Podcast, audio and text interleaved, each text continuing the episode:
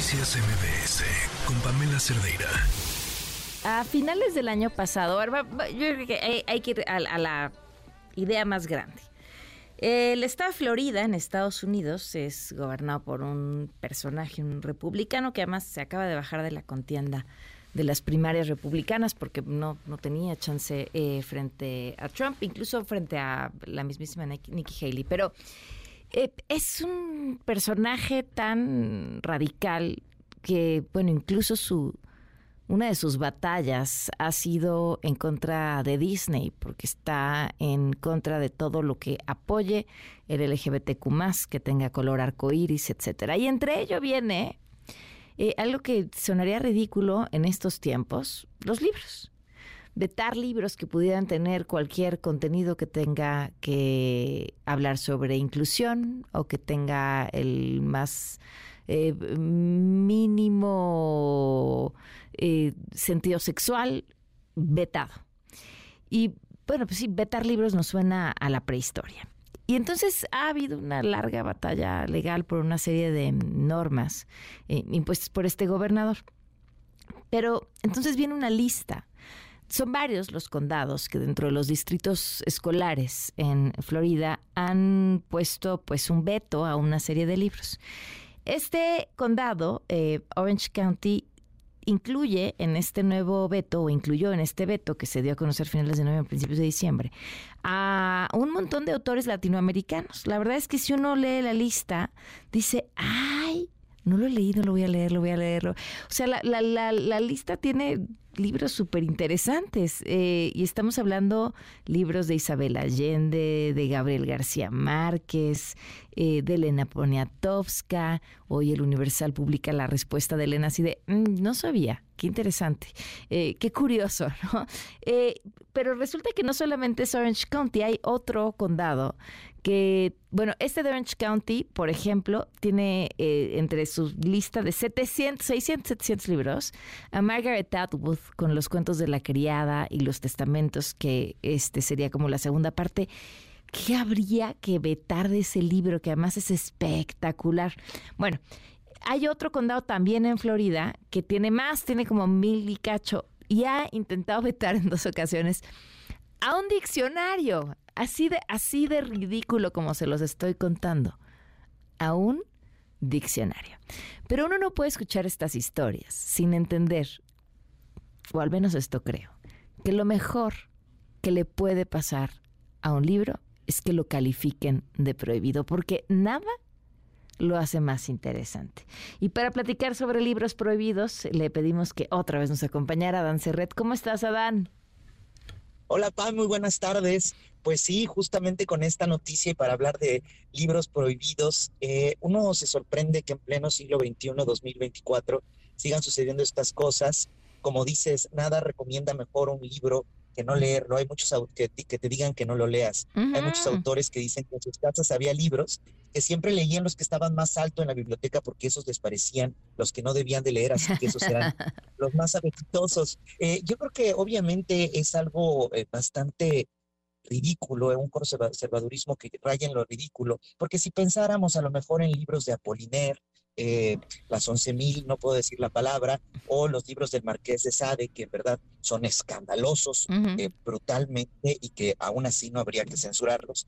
Los libros que sacan de, de de las bibliotecas son libros, por demás decir, maravillosos. En lo personal, El amor en los tiempos del cólera es un libro que tiene un carácter formativo brutal, amoroso. A mí en lo personal, cuando vi que el personaje Santiago Nazar se, enamora de, Fermina Daza, y ella, él compra un cuadro, un espejo donde ella estuvo reflejada toda una tarde y es divino ese espejo para él porque ella estuvo allá adentro y es una forma de tenerla para él. Es decir, tiene un grado de formativo increíble, además, finísima, que es el libro de Elena Poniatowska, que Betan es una historia por demás feminista de una mujer espectacular que fue Tina Modotti, que en efecto eh, tuvo una gran liberación sexual, se tomó fotos desnuda, pero digamos que esto no es lo más importante de ella, sino su eh, forma de desarrollarse como mujer, su emancipación.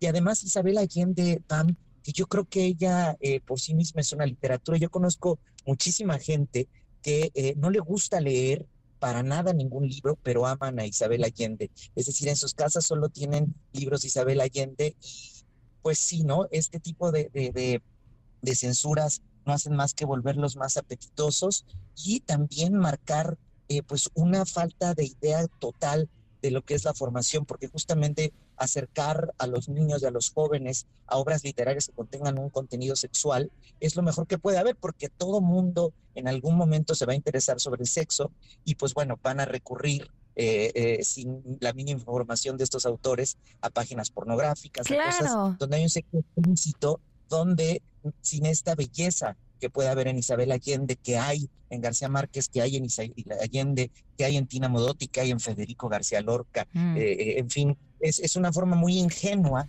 por decir, eh, no, por no decir ridícula. Oye, y fíjate que una de estas páginas que está de, activismo en contra de, estas medidas decía, decía, algo que me parece brutal. Si las bibliotecas no son eh, o si las, las bibliotecas no son los espacios del, de la libertad de expresión, ¿cuáles sí? O sea, si, si tú decides que hay cosas que no caben ahí, pues sería el último, el último, tu último lugar, ¿no? Donde esperarías que, que todo pudiera ser escuchado, leído. Claro, Pam, porque justamente la maravilla de un libro es que tú tienes que ir a él y depende al 100% de tu curiosidad. Y hablando precisamente de una formación erótica, la literatura eh, entrena y hace fuerte el, músculo, el, órgano más importante en la sexualidad, que es el cerebro. Entonces, creo que eh, justamente cualquier, eh, lo que tú dices, ¿no? O sea, ese lugar educativo donde reina el silencio, donde se fundamentan sobre todo las discusiones y donde incluso tienen que estar los libros del Marqués de Sade y de Apollinaire, libros sí escandalosos para hablar de ellos y no ocultarlos, o Margaret Atwood, como tú dices, que son libros, yo creo que el feminismo les da miedo, habla de una sociedad, me parece, y una mentalidad muy miedosa, ¿no, Pam? Creo que es eso. Aquí solo han pasado eh, por la tijera del escrutinio público ahora, ¿no? No recuerdo algún otro más. Eh, pues estuvo esto de Abascal, ¿te acuerdas de que vetó Aura y que nunca se ha leído tanto Aura de Carlos Cuando lo vetó. Exacto. Carlos Fuentes estaba feliz, incluso hizo comentarios bastante sarcásticos agradeciendo a Bascal que hubiera censurado su libro, pues gracias a eso habían aumentado las, las ventas. Pues bueno, siempre las sociedades, llama la atención de Estados Unidos. Obviamente eh, en muchos países árabes tienen vetados libros, eh, los versos satánicos de Salman Rushdie, en muchos países musulmanes está vetado, eh, también en muchos países musulmanes radicales, obras que tienen contenido sexual. Casi exactamente lo que están vetando eh, eh, los de Florida es lo que vetan muchas sociedades musulmanas por el sexo explícito, porque hablan de relaciones de personas del mismo sexo, porque hablan de travestismo, de hermafroditas. Todo eso escandaliza a las mismas personas, aunque sean de, la, de diferente religión. Claro. Bueno, pues Adán, gracias por acompañarnos en esta vuelta a los libros prohibidos. Gracias a ti, Pam. Te mando muchos, muchos abrazos y feliz jueves para ti y todo tu auditorio. Igual, un abrazo. Noticias MBS con Pamela Cerdeira.